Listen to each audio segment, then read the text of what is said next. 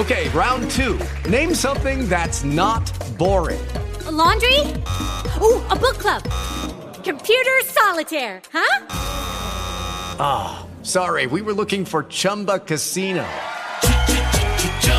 That's right. ChumbaCasino.com has over 100 casino style games. Join today and play for free for your chance to redeem some serious prizes. ChumbaCasino.com. No purchase necessary. Full prohibited by law. 18 plus terms and conditions apply. See website for details. With the Lucky Land slots, you can get lucky just about anywhere. This is your captain speaking. Uh, we've got clear runway and the weather's fine, but we're just going to circle up here a while and uh, get lucky. No, no, nothing like that. It's just these cash prizes add up quick. So I suggest you sit back, keep your tray table upright, and start getting lucky. Play for free at LuckyLandSlots.com. Are you feeling lucky? No purchase necessary. Void where prohibited by law. 18 plus terms and conditions apply. See website for details.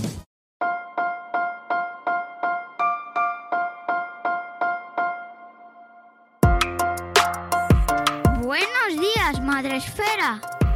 Buenos días, Madre Esfera, con Mónica de la Fuente. Buenos días, Madre Esfera. Bienvenidos un día más al podcast de nuestra comunidad la comunidad de creadores de contenido sobre crianza en castellano, que vuelve una mañana más, un día más, esto cuando lo queráis escuchar porque va para podcast, con lo cual ya sabéis, cuando mejor os venga, pero que además hoy nos pasamos al, al directo por Twitch que hemos, se han alineado los astros y nos podemos pasar por aquí a la mejor hora, que es mi hora preferida para pasarme por Twitch, que es cuando en teoría están todos durmiendo, pero nosotros nos venimos a tomar el café. Tiene que haber alguien hasta ahora en Twitch. y vengo acompañada eh, por una bloguera, instagramera, em, divulgadora, activista, madre, ¿Cuántas, ¿Cuántas cosas podemos decir más? Ahora nos va a decir ella todas las cosas porque es eso y muchísimo más. Ella es Maite Rodrigo y eh, la conocí a través de las redes, por supuesto, porque mm, es por donde nos conocemos todos. Eh, y me la he traído hoy a hablar eh, aquí con nosotros porque quiero que nos cuente, pues todo lo que ella divulga, todo sobre lo que ella habla y porque tiene muchos proyectos entre manos. Buenos días, Maite, ¿cómo estás? Buenos días, buenos días. Pues muy bien, muy bien. Muy emocionada de estar aquí, que es un honor para mí. Y además hablar contigo es como eh, gracioso, porque como te escucho tanto, de repente que te pueda contestar es un lujazo, ¿eh? Bueno, qué guay, me encanta, me encanta y que, que, al final es lo bueno que tienen las redes, ¿no? Poder intercambiar las opiniones con la gente y de repente un día, oye, vente aquí, vente a charlar, porque además eh, sé que todo el mundo tiene cosas que contar, pero es que en tu caso tienes muchísimas cosas, o sea, que estoy deseando escucharte. Mira, nos saluda por aquí por el chat Adelante83. Hola, que nos echaba de menos, es nuestro, nuestro espectador máximo en Twitch, le tenemos que dar un premio. ¿Ah, sí? Ah, sí, oye, pues eso también es hablarlo y traerlo también a charlar aquí. Pues sí, él cuando quiera. Eh, creo que ahora está currando, pero nada, eh, yo encantada porque para es, el, es nuestro espectador top. Diría que el único en Twitch, pero... Puede ser más top. hombre, pues si es que le queremos mucho ya. Bueno, Maite, cuéntanos un poco quién eres. ¿Vale? Y, y, a qué dedicas tu tiempo, no libre, porque sé que tienes poco tiempo libre, pero ¿Qué haces tú en las redes? Ah, bueno, em, desde que diagnosticaron a Vicente de autismo, es a lo que más me dedico, a divulgar sobre el autismo, porque veo súper necesario. Y todo esto empezó eh, al revés. Yo empecé en Twitter buscando respuestas y encontré mogollón. Entonces llegó un momento en que dije, yo tengo que devolver esto. O sea, yo tengo que empezar a, hablar de lo que he aprendido, de lo que es Vicente, y de lo que es el autismo en mi vida. Y por ahí empecé en Twitter. Y bueno, tú viste el desarrollo eh, mío más o menos en Twitter y el paso a Instagram. Porque cada, vez que vivía algo en Instagram, lo comunicaba en Twitter. Claro. sí. Y, así, pues eh, poco a poco, pues mira, terminé conociendo gente en Instagram, a madres, y creamos la cuenta de activismo autista en la que estamos ahora súper volcadas que acabamos de cumplir un mes y ha sido brutal. O sea, eh, o sea, las primeras semanas era diariamente 100 seguidores. Era alucinante. ¿Sabes? Conseguir 10 seguidores puede ser tela de tiempo. Y aquello fue brutal. Y bueno, como yo considero que se habla muy poco de la discapacidad en general, porque yo más que centrarme en el autismo me gusta hablar de la discapacidad, eh, es que no sale la discapacidad en los telediarios, es que no vendemos, es que no somos bonitos. Ya. Pues la cuenta de activismo autista es un poco unificar todas esas noticias que le llega a todo el mundo todo. Y nos ponemos a investigar y a empaparnos, a encontrar. Y ahora, bueno, hemos eh, conseguido un montón de colaboraciones de gente que nos manda por, por mensajes privados noticias. Y, y, vamos, que no da tiempo a postear tanto, porque Instagram es lo malo que tiene. ¿Sabes? Que te limita las publicaciones. Si publicas mucho, porque publicas mucho. Si publicas poco, porque publicas poco. Sí, total, es complicado. Es que Instagram es un mundo aparte. Sí. Pero bueno, que sé que al final hay mucha gente que está ahí y, y, al fin, y merece la pena estar y al final vosotras estáis encontrando ahí ese hueco. ¿Sois todas madres? Todas, todas. Y tenemos un grupo de Telegram con 40 madres más. O sea, tú imagínate la cantidad de información que nos puede llegar, ¿sabes? Porque claro, ya en plan localidades, asociaciones, eh, es que hace muchísima gente muchas cosas. Y hay que mm, decirlo, que se está trabajando muchísimo desde cualquier rincón de España. ¿Qué es la, ¿Cuál es la principal reivindicación? Eh, ¿Por qué os unís? O sea, ¿qué es la, la, esa, esa la principal respuesta que estáis buscando todas? Sobre todo visibilidad. Tengo que se sepa. Para mí personalmente, o sea, de verdad, o sea, es como una cosa muy necesaria, es que cuando se vea a un adulto autista haciendo estereotipias, no se tenga miedo. Mm. Y o sea, cada una pues tiene sus cositas. Por ejemplo, eh, Silvia va a tope con la educación inclusiva. O sea, Silvia es... Hombre, en el universo, ¿no? No, Ah, Silvia vale. es otra que no es muy conocida, pero es una crack. Es una crack, es alucinante. Silvia es la que nos dice esto se publica y esto no. O sea, aquí no nos podemos meter y tal. Con Silvia de Adaptando en Universo tenemos un proyectazo, que el viernes tenemos una reunión, eh, que esa va por todas. O sea, Silvia, eh, bueno, eh, nos, yo creo que nos ha buscado un poco por encontrar ese, esa presión, ese grupo, ese acompañamiento, pero el proyectazo es suyo. No puedo decir nada de momento, pero va por lo más, va por lo más. Bueno, eh, Sí. conociendo a Silvia Lactando en Diverso, como la conozco un poquito, sé que no para y, y que seguro que merece muchísimo la pena. Em, antes de, seguir avanzando en este proyecto de activismo autista, el otro día nos pusieron un comentario en un post, Maite, que quiero tu opinión. Em, precisamente era un post hablando de la discapacidad y había alguien que nos decía que teníamos que dejar de hablar de discapacidad, que son em, capacidades diferentes. Y, y me gustaría saber tu opinión sobre si, me- si tenemos que. si ese debate nos lleva a algún sitio. ¿Cuál es tu opinión? sobre- si tenemos que dejar de, hablar de discapacidad y cambiarlo por otro término, ¿eso va a mejorar en algo vuestra situación y la situación de vuestros hijos? Eh, yo, yo tengo mi opinión particular. Lo que veo es que se pierde mucho tiempo en estos debates. ¿Sabes? En vez de estar diciendo, "Ah, vamos a hacer esto, esto y esto, estamos diciendo cómo nos tenemos que nombrar. Me parece una pérdida de tiempo tremenda. Yo, capacidades diferentes son los botes. ¿Sabes? Eh, las botellas tienen capacidades diferentes. Eh, discapacidad es mm, completamente la razón de nuestra discriminación. O sea, se tiene que llamar discapacidad. Yo respeto eh, la gente que dice cualquier otro término, me parece que tienen un poquito de purpurina. Lo de diversidad funcional, que lo dicen muchas personas con discapacidad en primera persona, me parece totalmente respetable, pero todos somos diversos. Todos somos diversos. O sea, mm, pierde eh, la razón cuando empezamos a poner purpurina a las palabras. Ya. Y esa es mi opinión. Pero lo mismo te digo que respeto la opinión de cada uno, el cómo se quiera nombrar cada uno y cómo lo quiera hacer. Y el eh, perder el tiempo en una pelea en Twitter por la nomenclatura es ridículo. Y encima peleándose dentro del colectivo. Claro, ¿Sabes? claro, Pero- claro. Y además, si, Claro. si desde el propio colectivo ya ves esa actitud o esa, esa confrontación, las personas que estamos eh, intentando divulgar sobre este tema te confunde porque no sabes bien eh, ni siquiera si lo estás haciendo bien, ¿no? Si estás ayudando o no, si, si el, el post eh, que estamos difundiendo o divulgando reivindica ayudas para un colectivo y se nos ataca o, sea, o se, se critica que se está usando un término y no el contenido del post, es decir, en eso estará bien, pero lo que se critica es que digas discapacidad en vez de necesidades diferentes o capacidades diferentes.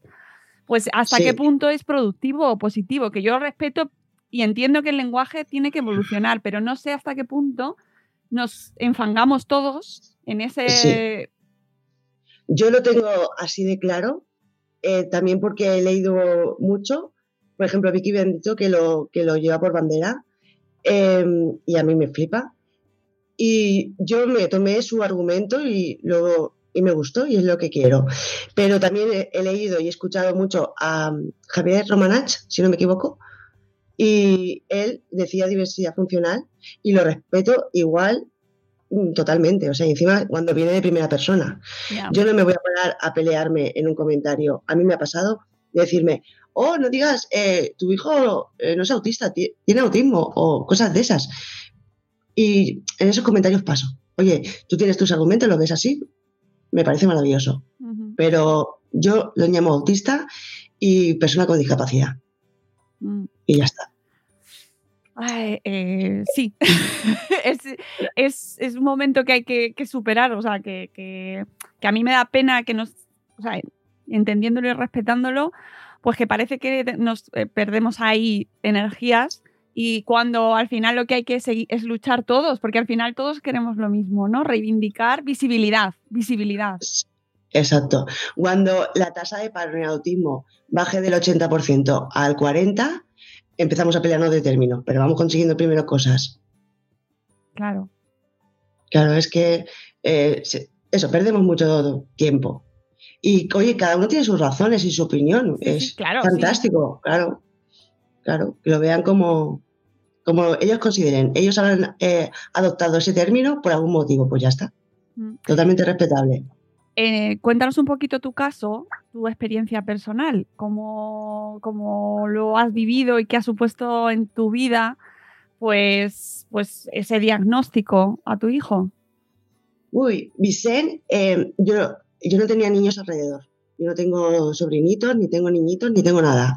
Entonces, a mí em, de repente me llega un niño súper molón, ¿sabes? Un pasota, que yo decía, esta se ha como yo. Es un pasota, pasa de todo el mundo, va la suya. Yo le llamo y no me responde. Em, a mí me respondía un poquito.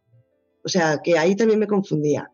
Eh, a mí sí me miraba, pero claro, ahora sé que me miraba décimas de segundo, que no, no es válido como mirada. Em, que son como los signos más claros en, la primera detención del autismo. Con, qué edad? Pues ahí tendríamos un añito, añito y medio. Pero vamos, que a mí, eh, o sea, yo no notaba nada. Él no hablaba y a mí me habían dicho que yo había tardado un montón en hablar, pues yo decía, pues ya hablará, ¿no? Entonces ya me empiezo a alarmar. Y lo típico que pones en Google, mi niño no habla. Y todo era autismo, autismo, autismo, pero alucinante, ¿eh? Y entonces yo veía los, los signos primeros y yo decía, guau, que va, que va para nada, que va, y además que me estaba engañando yo a mí misma, ¿sabes? Era como, sí, sí, alguna vez me miró o alguna vez.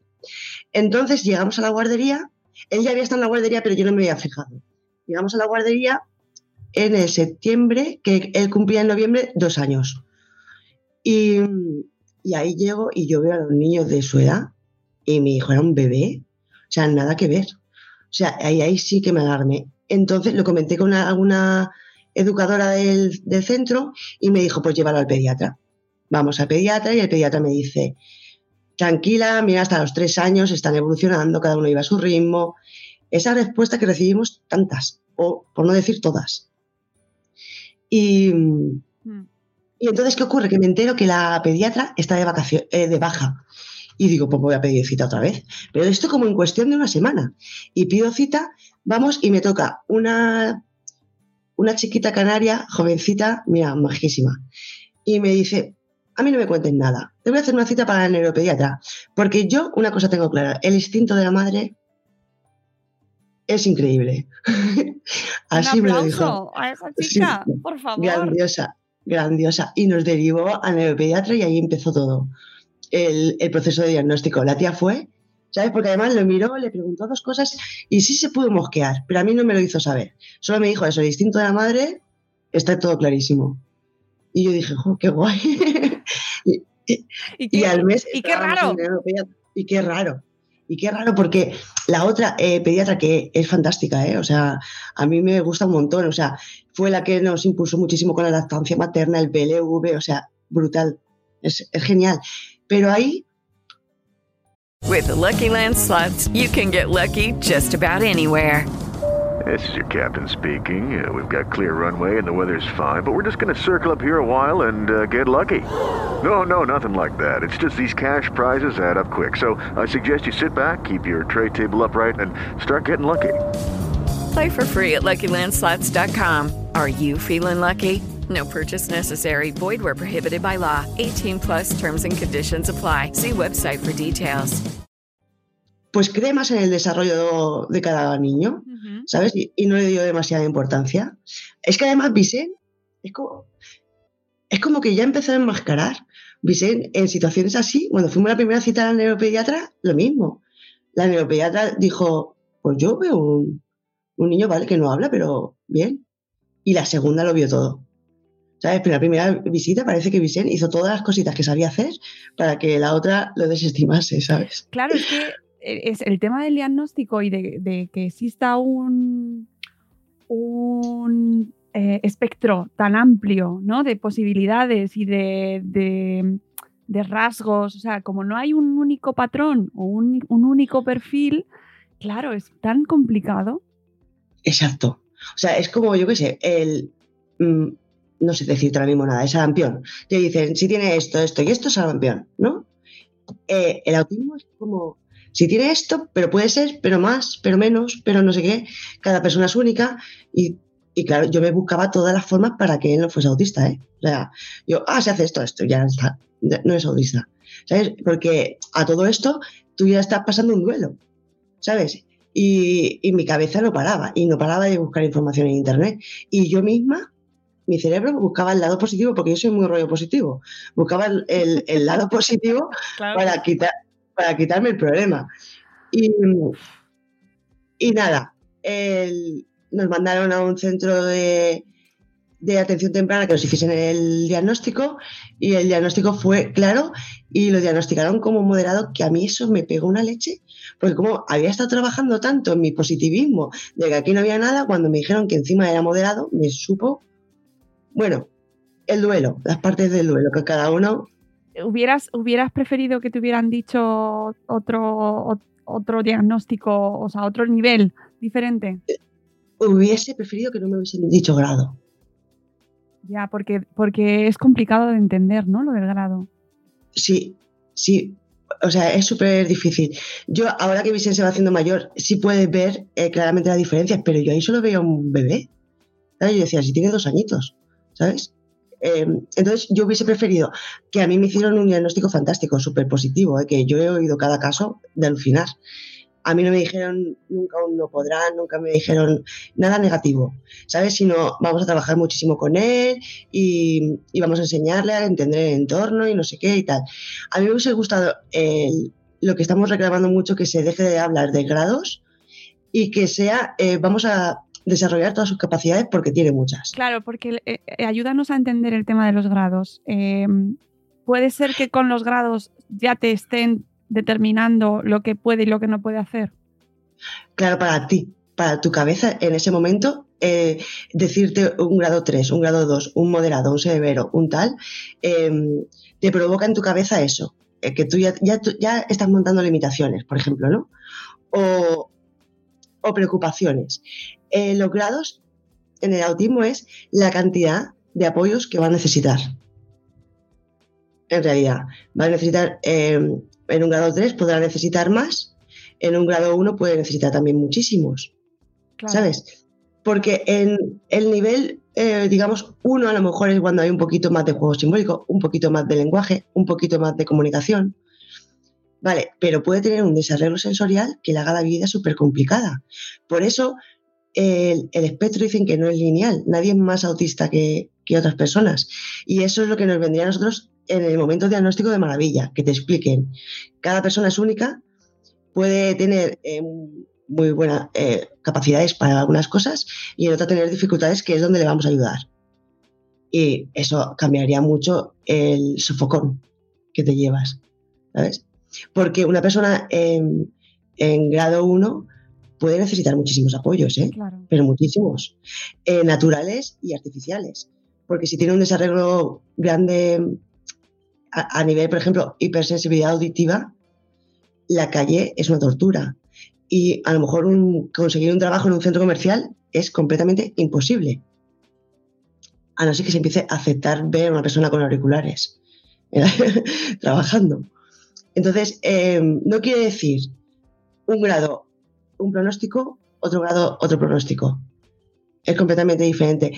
Además, mira, por ejemplo, ahora el tema eh, candente que está los diagnósticos tardíos en mujeres eh, mayores. ellas sí, han conseguido un trabajo, han conseguido casarse, han conseguido tener hijos, ah, sí, pero la conmovilidad de la ansiedad y la depresión por ese diagnóstico tardío, por no entender que eso ocurre, por no aguantar a la gente y tener que hacerlo, por estar enmascarando, es muy duro. O sea, sí, parece que no tienen ningún tipo de problema, pero tela, lo que llevan detrás. Tiene que ser tremendo. Sí, el, autismo y el género dan para muchísimo, ¿eh? Dan para muchísimo. Lo que hay ahí cómo se ha eh, invisibilizado por, las propias circunstancias y cómo lo ha vivido la mujer históricamente, ¿no? de manera general, por sus propias condiciones, cómo se ha mm, obviado un poco y, y, cómo tenemos un número de mujeres autistas que no corresponde con la realidad. Exacto. Eh, la medicina ha estudiado siempre sobre el hombre, entonces eh, se le escapan muchos datos de mujeres. ¿Qué ocurre? Que la niña, la niña tranquilita, aisladita, tímida, pues es la mona.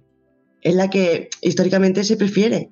No es la antipática, no es la chillona, no es, ¿sabes? Es la niña perfecta, digamos. Entonces es, una maravilla.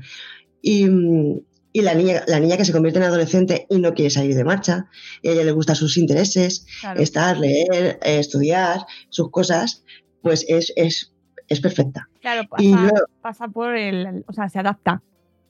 Claro, se, va adaptando y, luego llega el momento, pues eso, de las relaciones sociales, del trabajo, y ahí es donde empieza esa persona a sufrir, porque sus padres la han respetado de que, es, mira, la, niña en su cuarto leyendo, es que es fantástica, qué gusto de niña, ¿no? Y, y luego tienes que salir a la calle de verdad, es cuando le, vienes, le viene todo. Es, y, Pienso yo que debe ser durísimo. Hombre, y la relación que hay con la maternidad, porque es que además hemos conocido un montón de casos en los cuales la mujer descubre que eh, ese autismo a raíz del autismo de su hijo, de su hija. Yo creo que un gran, gran porcentaje ¿eh? Por el autismo de, los hijos y decir, es que yo soy igual, es que yo era igual, oye, me acuerdo, recuerdo este momento, este otro, tal, cómo actuaba yo y, y decir, aquí está pasando algo. Y en, un momento, esto de ansiedad o tal, que vas al psicólogo y te dice, oye, te vamos a pasar un test. que con los antecedentes, o sea, con lo que tiene tu hijo, eh, vamos a ver. Porque esto es genético, a ver si viene por ahí. Y se descubra tan, y se descubra tanto. Y además es horrible porque, mira, yo sabiendo que Vicente es eh, autista no le voy a obligar a situaciones complicadas, no le voy a poner la vida difícil, ¿no? No le voy a obligar a que bese a una persona o a que tenga que saludar por narices. Le tienes que enseñar educación, está clarísimo que llega a un sitio que diga hola, eso, esos protocolos lo tiene que hacer, pero no le vas a forzar a situaciones que ellas sí han sido forzadas. Entonces ellas llevan, pues eso, una carga, una mochilaca, ¿sabes? De verse obligadas en situaciones horribles oye, ¿cómo lo has vivido tú? ¿Qué ha supuesto para ti? Pues, pues ahora, de hace un tiempo. ¿Cuántos años tiene tu hijo? Perdona. Cinco cumplió el miércoles. Bueno, hace dos miércoles ya. Eh, a mí al principio em, yo estaba ahí súper potente, que podía con todo, que venga a estudiar, a leer, a no sé qué, venga el método Denver, practicando con él, trabajando muchísimo, pim, pam, pim, pam. Y ahora me doy cuenta que estuve en un túnel. O sea, que fue tremendo, que fue durísimo. Pero algo, el estrés, me subía a mí el rollo, lo que sea, que iba a 200 por hora. ¿Sabes? Y ahora digo, fuck, qué mal lo pasé, qué, duro ha sido. Y además como súper sola. Porque, o sea, yo no tengo abuelos que me ayuden, tengo eh, cinco amigas porque yo me mudé aquí a vivir hace ocho años. Tengo eh, cuatro amigas contadas, grandiosas, maravillosas, pero cuatro contadas. O sea que te ves muy sola. La familia, todos en Madrid. O sea, sí, muchas llamadas de teléfono, muy, mucho tal, mucho lo que necesites, pero ese mm, decir necesito un respiro, me escapo. Además, bueno, yo no me atrevería a dejar a Vicen con nadie. Por el sentido de eh, que va a molestar. ¿Sabes? Porque además como que me han educado en el colegio donde yo fui y todo, con el, con el que los niños molestan, que, joder, me está costando a mí eh, eso muchísimo. Entonces yo no dejaba Vicen a nadie para que no molestase, porque Vicen, como niño pequeñito, tocaba todo y tal y cual, pero como todos los niños. Claro. Y yo, y yo ya veía el autismo en todos lados. Decía, es que tal, es que cual. Y mira, tengo a un colega que no veas. Es un trabajador o sea, súper orgullosa. Y ahora feliz. ¿Que es difícil? Es muy difícil, pero estoy súper feliz. Es que además, ¿lo ves lo currante que es? También te digo que me gustaría más verlo jugar con Playmobil y veo otras cosas, pero no por ello malas, ¿sabes? Es aprender a vivir con ello, ¿sabes? Porque ahora está aprendiendo a leer. Se pasa el día, eh, escribe una palabra, la corta y hace el puzzle de las sílabas y se pasa el día así. Oye, pues si es su juego, es su juego, mira, maravilloso. Tenemos una habitación llena de juguetes eh, nuevos. sí. Y es duro, es duro de ver que tu hijo no juegue. Yo me pongo con él y hacemos juegos simbólicos con los Playmobil, que a mí los estoy utilizando muchísimo. Tenemos una casa, tenemos el coche de policía, tenemos un, un sitio de patinaje y jugamos. Pero eh, yo lo tengo todo montado, llegamos, lo montamos, que es lo que a él le gusta, y luego ya se, es como que se aburre, se empieza a apartar, tal. Qué curioso, ¿verdad? Eh, pero bueno, practicamos y hace un poquito de juego simbólico. El otro día me hizo una pizza en el horno, dice. Oye, y has, pasado, antes hablábamos del duelo, que me, mencionabas el duelo, y es algo que de, lo que se habla mucho en esta, bueno, pues cuando te tienes que enfrentar a estas situaciones, ¿no? Y, asumir em, que es la maternidad que, que, tienes, que no es la que habías pensado. Mm. Eh, a ver, para mí, yo tampoco había pensado en muchas maternidades porque yo creo que tampoco soy muy, muy madre. O sea, yo no soy la madre de hacer pasteles los domingos. Ni, O sea, bueno, que conste que eso es una imagen que tenemos ahí. Sí, sí, e, es verdad, pero, o sea, em, yo creo que yo soy una madre como independiente. ¿Sabes? No sé decirlo. Entonces, no fue el chasco de eh, que em, o sea, para mí el duelo fue la absoluta preocupación y el miedo, súper miedo al, futuro, al rechazo social, a la discriminación, a que no consiga el trabajo, al bullying. Ahí es donde yo lo paso mal. A mí el autismo en sí, de verdad que no me ha molestado todavía mucho. ¿Sabes? Porque yo qué sé, me tocó un, un autismo simpático o yo soy muy positiva. Sí si lo sacamos luego de titular, ¿sabes que puede? es, que mi hijo no me lo está poniendo tan difícil. O yo soy muy positiva, no sé. No sé, a lo mejor hay que. Eh, me gusta mucho esa frase, porque a lo mejor hay que ver más allá del, autismo, ¿no? Es decir, que al final está la persona detrás y el autismo es un rasgo más de su personalidad, ¿no? Exacto. Exacto. Y lo que me da miedo a mí, sinceramente, es la sociedad. Y mi duelo era mucho pensando en el futuro. Y bueno, tuve mi fase de negación, con esto que te digo, en pleno diagnóstico, donde no, no, no, no, no. O sea, no, para nada. Eso sí que es verdad que la pasé. La fase de la hiperactividad eh, la he pasado también, porque vamos, no, no, sé, no me dejé hoja por leer, blog que leer, podcast que escuchar, ¿sabes? O sea, sí que la pasé y de trabajar muchísimo con él también. Em, pero yo, o sea, no sé si he pasado el duelo, aceptado, el autismo lo tengo. Pero el, para mí el duelo de lo que significa eh, la discriminación, la discapacidad, el rechazo y tal y cual, creo que, que ahí tengo mucho miedo todavía. ¿Sabes? Tengo mucha preocupación todavía. Entonces, no sé qué fase de duelo sería, pero a lo mejor eh, si, si estoy o no estoy, vamos, lo paso muy mal. Lo paso muy mal todavía. ¿Sabes? Por eso mi ansia de visibilizar, de llegar a la sociedad neurotípica, de, o sea, la necesidad de hacerlo, no sé si es duelo o no, pero sí que me, o sea, y hay un mogollón de cosas que leo y tal igual que me hacen llorar e imaginarme a Vicente. O sea, es, o sea, estoy curada de... With the Lucky Land slots, you can get lucky just about anywhere. This is your captain speaking. Uh, we've got clear runway and the weather's fine, but we're just going to circle up here a while and uh, get lucky. No, no, nothing like that. It's just these cash prizes add up quick. So I suggest you sit back, keep your tray table upright, and start getting lucky. Play for free at LuckyLandSlots.com. Are you feeling lucky? No purchase necessary. Void where prohibited by law. 18 plus terms and conditions apply. See website for details. Hola, buenos días, mi pana. Buenos días, bienvenido a Sherwin Williams.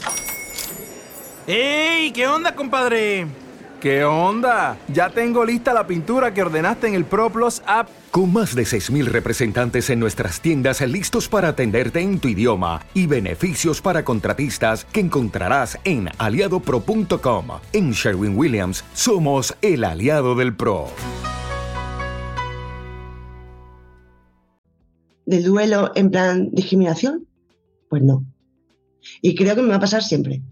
Y, veo situaciones en el día a día de Vicen que vivimos, o sea, súper guay, vivimos en un pueblo, todo el mundo lo sabe, se le quiere muchísimo, lo tratan de maravilla, lo entienden si pega un chillillo, ¿sabes? O sea, genial. Yo no tengo miradas, no tengo, bueno, susurros a lo mejor, pero súper bien todo. Pero ocurre cualquier cosita, ¿sabes? Eh, pero de niño, de niño que ocurren, ¿sabes? En el parque, no, tú no.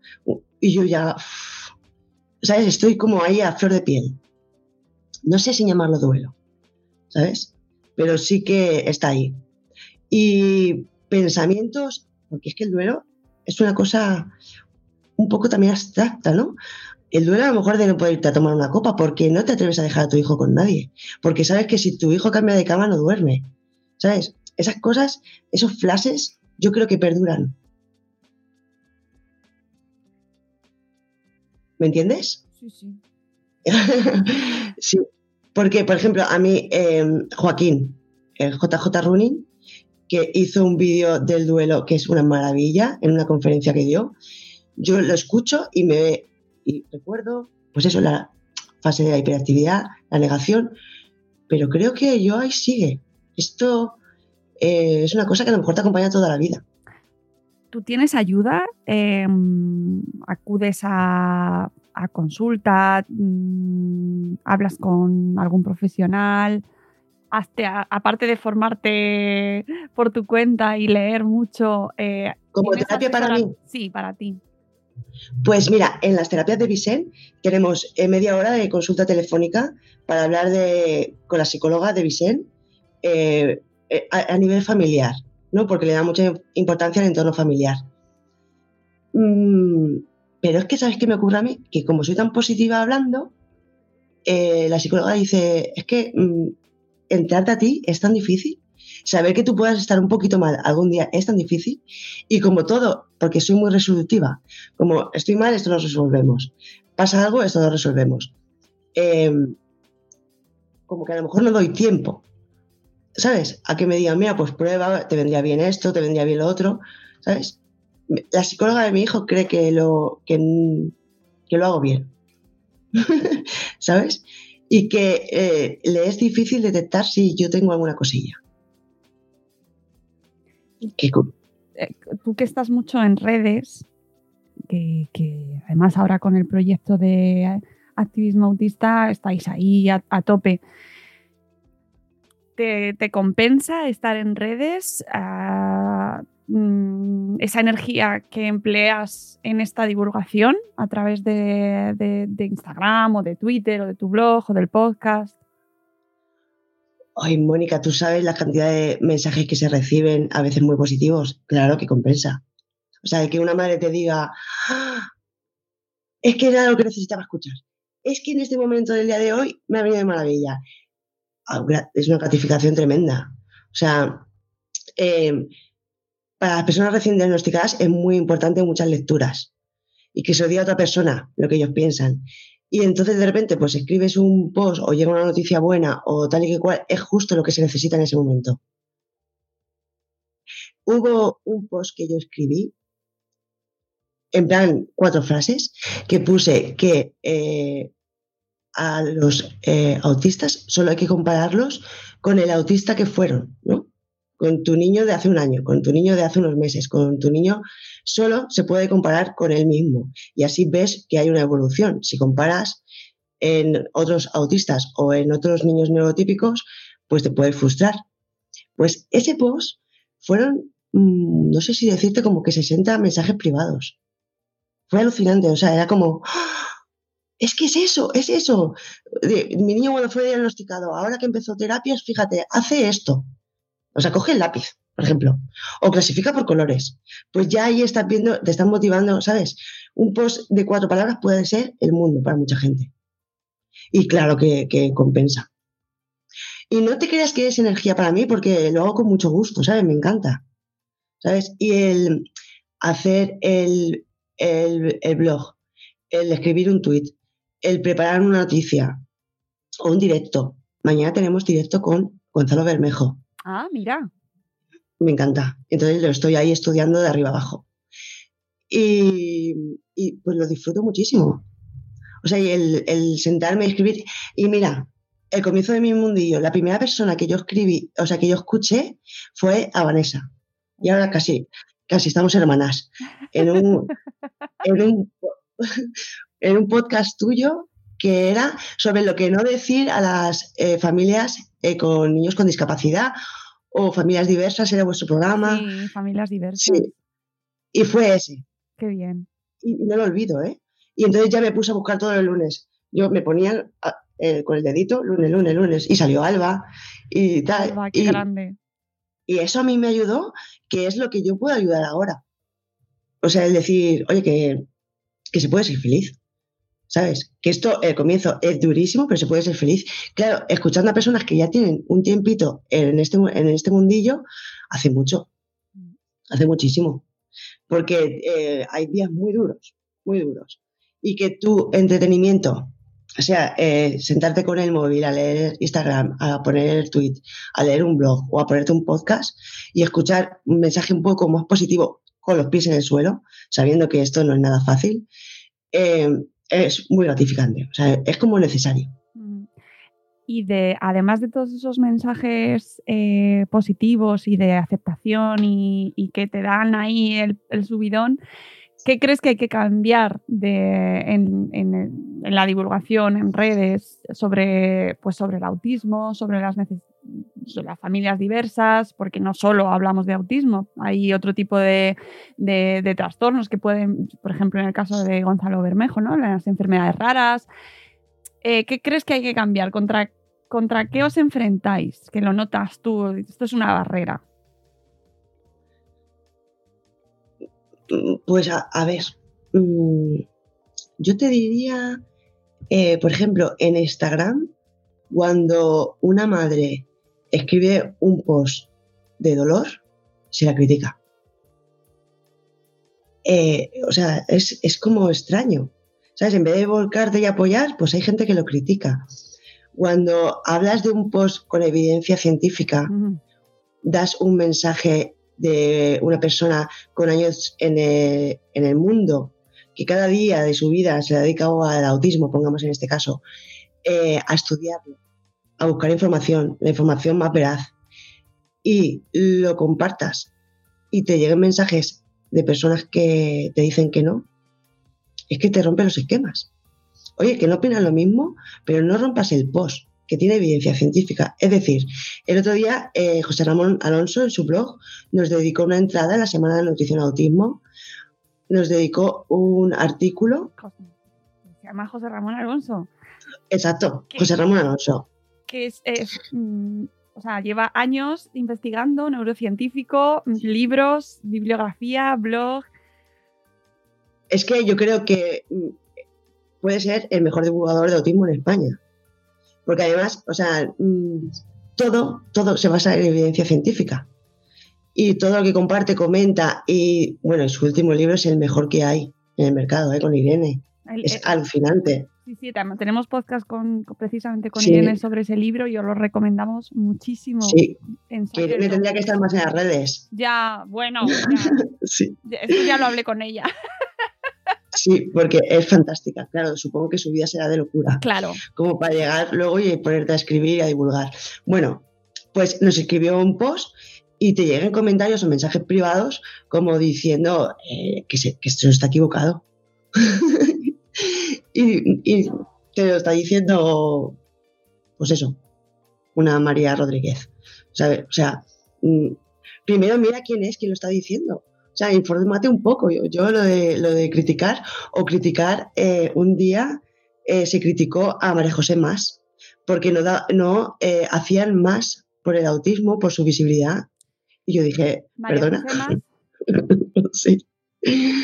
Sí. Y yo, vamos a ver.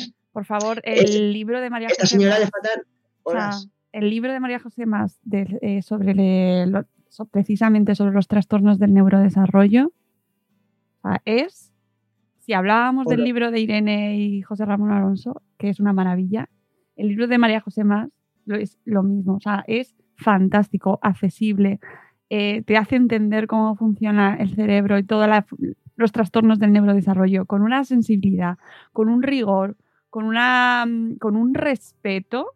Es que es ella respeto puro. ella es así. Mm, mm. Vamos. Sí. Pues eh, salió en el Ola y por ahí vinieron, vinieron críticas. Y yo aluciné.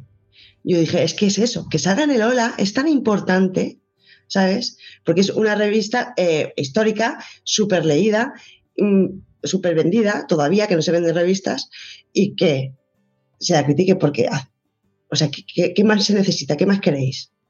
Alucinante. Alucinante. que sí, te quedas con los ojos locos. ¿Y, cómo se cambia eso? Porque mm, a mí a veces me, da la sensación de que es, una tendencia muy difícil. O sea, eh, tú das datos y aportas información, esto es lo que dice la ciencia, y se te contrarresta con emoción y con emotividad mm. y con, algo con lo que no puedes luchar. Es decir, mm, eh, me estás planteando no, se pueden comparar, ¿no? Eso. Yo cuando he, escrito algo sobre alguien, cuando he criticado, que me cuesta muchísimo criticar, pero es que me he ido a la base. O sea, he buscado a esa persona que ha hecho, que ha dejado de hacer, qué tal, qué cual, ¿sabes? Para ver si se la puede o no se la puede. Y la gente no, te lanzas un tweet y, y empiezas a ver unos comentarios que dices tú, oye, que estás hablando de tal persona, ¿sabes? Oye, que te puede gustar más o menos que es una neuropediatra que pasa consulta y has podido tener un, como todo, que no te haya gustado, eh, lo que sea. Pero como divulgadora es, mm, vamos, es brillante. Mm. Alucinante el tema. Pues eso es lo que a mí me gustaría eh, que se hiciese más. Que la gente cuando vaya a criticar o tal y cual, eh, primero averigüe. Averigüe. Y mm, también me gustaría esos de las cosas se hacen así y así son, no, cada familia somos, somos una realidad. Y es una cosa que se tiene que respetar mucho. A Vicente le puede venir bien una cosa. A ver, mira, te pongo un ejemplo ahora mismo. Vicente con cinco años sigue durmiendo con el biberón. Es horroroso, lo sé. Pero eh, quitarle el biberón es como desengancharle de la ludopatía. O sea, nos va a costar, nos va a costar mucho trabajo. Porque es su relax. Es que además toca la silicona o la goma, lo que sea, la tetina, la toca, o sea, es un proceso todo. Ya no es, y es malísimo. Bueno, pues yo escribo eso y me, miedo me da, pero que me pudiese, me pudiese caer. No, te pongo un ejemplo. ¿Sabes? Cualquier cosa. No sabes la realidad de esa familia, no lo critiques. ¿Sabes? Porque bastante gente tengo yo en mi cabeza de cómo le voy a desenganchar de esta adicción, ¿sabes? Como para que me, vengas a decir que soy una inepta o que soy, o si no me he enterado del daño que hace el paladar o no sé qué o no sé cuánto. Pues eso. Claro, y, cuando... Em, a mí me parece muy complicado cuando eh, lees un post de una familia que está exponiendo su experiencia desde, pues a lo mejor, pues eso, son padres o una madre de un hijo con autismo, una hija con autismo, eh, autista, y te está contando su experiencia y está dando un consejo y tú, o sea, y parece que al, al no estar de acuerdo con ese consejo estás no validando su experiencia. Y entonces, claro, hay mucha gente que directamente no dice nada, porque ¿qué vas a decir? Pero lo que está diciendo no tiene evidencia científica, por ejemplo. Eso es. Y es muy complicado cómo se gestiona y vosotras mismas desde vuestro desde activismo autista, ¿cómo gestionáis eso? Pues mm, eh, Silvia, que está pregurosa, nuestra compañera, una de las, compañeras, ella eh, como que puso unas normas. Ella de repente dijo, vale, vale, lo hacemos, pero mira, eh, no nos vamos a meter, por ejemplo, te llegan mensajes de, me ha pasado esto en el cole. No, solo sabemos tu versión, no sabemos el contexto, no vamos a comentar ese tema nosotras.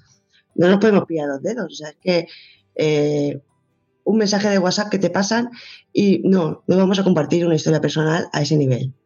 No nos vamos a denunciar a administraciones ni a instituciones ni vamos a tener complicaciones. Al contrario, necesitamos que sean nuestros aliados. Y en tema de responder comentarios, eh, mejor dejarlos en el aire muchas veces que crear una, lucha. Porque además, dentro de nosotras, eh, cada una tiene su opinión. Yo soy muy radical y si yo opinase, podría ser un poco más cañero. Y, y, y Silvia es muy rigurosa y vea y decir eso muy de corazón, ¿sabes? De que las acompañarían de corazón y les dirían y les dejarían de decir. Pues en comentarios así, eh, mejor no entrar o no opinar en, en post que para nosotros sean contrarios. ¿Sabes? No somos quienes para juzgar a nadie, pero si estamos pidiendo que no se nos prejuzgue a nuestros hijos, ¿cómo vamos a poner nosotros a juzgar, no? Eh, no sería justo, ¿sabes? Y eso es, eso es lo más. Luego, en el tema de la educación inclusiva, eh, en España es penosa. Y yo, yo personalmente lo, lo diría bien alto y escribiría mucho, pero al contrario, ¿sabes? Eh, Miguel Hernández, eh, que es un profesor inclusivo que maravilloso, me dijo, esto hay que tratarlo con él, si se puede, se puede conseguir y somos las familias una parte muy importante para que esto se consiga. Y es verdad. Entonces, ¿qué nos vamos a poner a criticar a un colegio porque ha hecho esto o ha hecho lo otro? Pues no nos vamos a atrever. ¿Sabes? El otro día nos comentaron de un hotel eh, infantil. O sea, su público es puramente infantil. Y se hizo ahí una pequeña investigación de que ese eh, hotel no está nada adaptado, no es nada accesible para niños con discapacidad en general. Y una escribió, le escribió al hotel y le dijeron, bueno, mejor que vinieses entre lunes y jueves para tu hijo. Nosotros no vamos a denunciar ese hotel. Nosotros estamos preparando un escrito con todo lo que necesitaría nuestro hijo para que pueda ir de viernes, sábado y domingo, como normalmente eh, van las familias que tienen libres esos días o las vacaciones. Y lo decidimos hacer así porque creo que es lo mejor, encontrar aliados que encontrarte con una pelea. Entonces estamos preparando un artículo con lo que necesitaría un niño autista en ese. Y ya que los padres elijan si se atreven a meterse en el fregado o si no. Pero no el hotel, por fin. O sea, ¿me entiendes por dónde voy? Sí. que queremos que eso sea activismo autista. En vez de crear luchas y demasiadas denuncias, o sea, vamos a denunciar la muerte de Isaac, eh, por supuesto. Vamos a denunciar el bullying de una persona, por supuesto. Em, pero el ponernos a denunciar como las locas, pues, pues tampoco. Ya, sobre todo porque que o sea, lo entiendo. La, entiendo, entiendo cuando se hace porque nace desde muchos sentimientos de frustración y de tristeza y de, de, indignación, pero es verdad que el momento positivo de construir ¿no? Y de, venga, vale, esto está mal, vamos a... ¿Cómo se hace bien? Sí, exacto. El otro día, em, bueno, el otro día, hace 20 días o por ahí, llegó un mensaje de una mamá que estaba teniendo un problema en el cole. Y nosotros le dijimos primero, eh, puedes hablar con las asociaciones Disinclusión, segundo maestro de Laura Abadía, y como madre yo te diría, ves hablar con el profesor y dile, mira, ¿qué necesitas para que te vaya bien? ¿Qué necesitas para que él esté más tranquilo? Em, y hacerle un listado de las cosas que a él le vienen bien, eh, cómo atajarlas, decirle que siempre estás disponible si te llaman eh, en un momento de crisis. Eh, o sea, todo para hacerte aliada de esa profesora. No querer buscar la lucha. O sea, primero nos hacemos aliados. Después de llamar a las asociaciones y decir, ¿qué puedo hacer por aquí? ¿Sabes? Pero siempre con, buen rollo, porque ¿qué vamos a hacer? ¿Denunciar en una red social a un colegio? Que a lo mejor mm, hay muchas circunstancias que no sabemos. No se puede, no podemos denunciar así por las buenas. Me parece muy interesante vuestra postura y, muy constructiva también, que, entiendo que en ocasiones eh, la denuncia es lo único que funciona, ¿eh? también porque es verdad que este mundo a veces hasta que no hace ruido... Claro, por ahí te pones en, contacto con una asociación que te va a saber guiar mejor que yo, que además por contagio a lo mejor me enfado como tú y, te digo cosas que te van a venir mal. Así que ponte en contacto con estas asociaciones o muchas más que habrá que a lo mejor nosotros no controlamos y que te guíen, que te guíen un poquito cómo hacer las cosas. Y, ya está.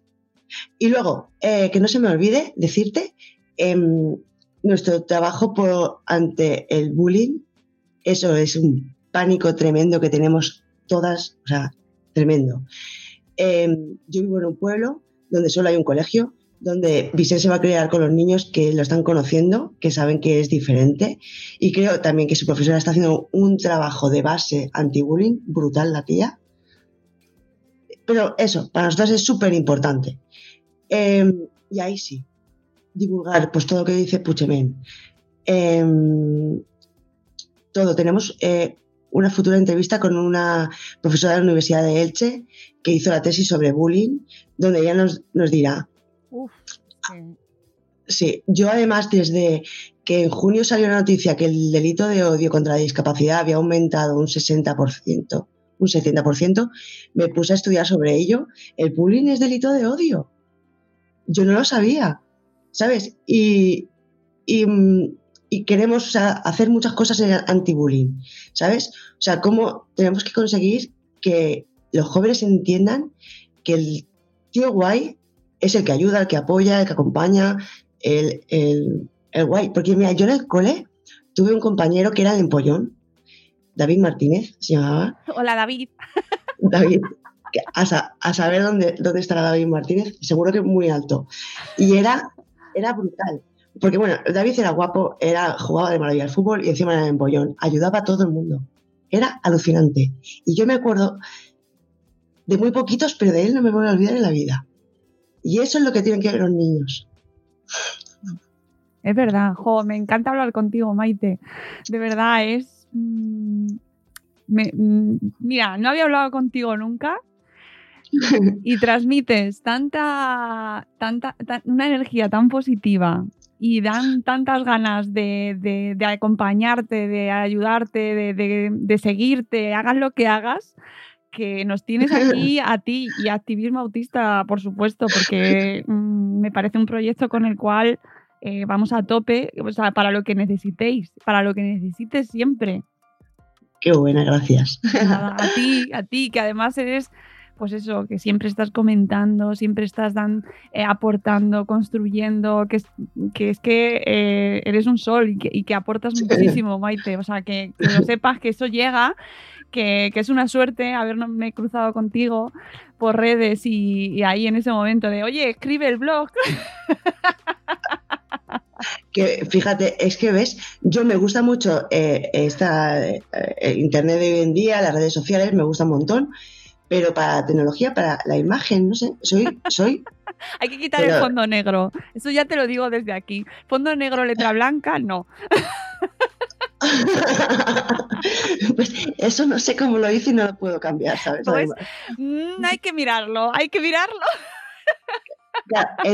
Entonces, al, unirnos nosotras y decir, venga, pues también hacemos un blog que vaya paralelo, pero extendiendo los artículos, porque todo te pone límites. Twitter te pone límites, Instagram te pone de caracteres, me refiero.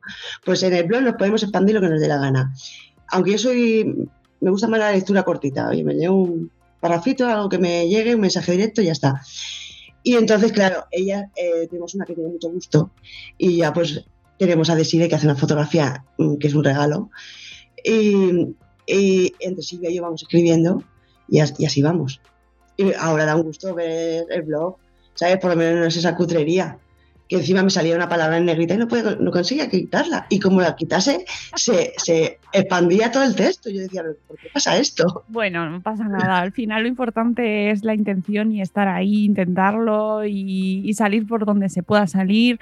Todos empezamos de alguna manera todos empezamos con usando una plantilla que a lo mejor no era la adecuada y la vas cambiando y se va aprendiendo y es muchísimo mejor un blog con fondo negro pero que va actualizándose que uno maravilloso, perfecto y que hecho de la muerte que se queda ahí parado y que no sirve de nada. O sea que mm, para mí es muchísimo más importante la acción que la idea ideal, ¿no?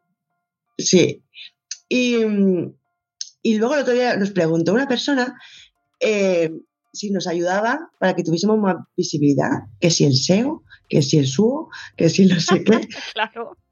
Y nosotras tenemos claro que lo vamos a hacer como nos salga, o sea, no nos vamos, o sea, porque se ofrecía sus servicios económicamente y nosotros le dijimos que muy bien, sabes que no me parece mal, pero eh, el, nacimiento, el crecimiento orgánico que llaman, ¿no? Que, que crezca porque gusten, no porque te coloquen o te hagan o te dejen de hacer o haciendo publicidad o tal y cual.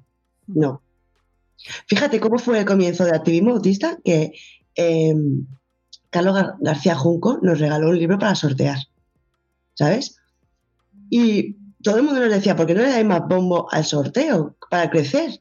Y nosotros decíamos que, o sea, que el sorteo es porque nos lo han regalado y lo vamos a sortear pero que no es para buscar eh, seguidores, que los seguidores que nos quieran ya irán llegando. Uf, es que además no es por nada, pero sí que lo de hacer un sorteo para aumentar seguidores eh, es pan para hoy, hambre para mañana, total. Y, el sorteo, pues mira, le cayó a una mujer que nos encanta, que la queremos mucho de Instagram, que sabemos que va a hacer útil ese libro, ¿sabes? Claro. Porque es de, es de patios inclusivos y, sabemos que, ha caído en unas manos buenísimas. Qué bien, qué bien, claro que sí.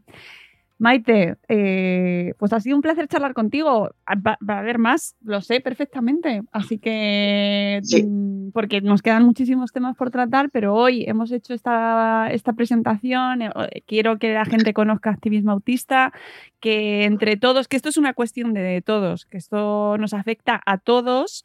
Eh, saber en qué sociedad vivimos y, que, y cómo educamos a nuestros hijos también a entender eh, la diversidad y a cómo respetar a los demás, sean como sean. O sea, que es que eso es de cajón y queremos una sociedad un poquito más, más respetuosa y más digna y más, eh, más amable para todos. Así que hacéis una labor fantástica. Aquí nos tenéis para lo que necesitéis, Maite. Muchas gracias. Qué guay.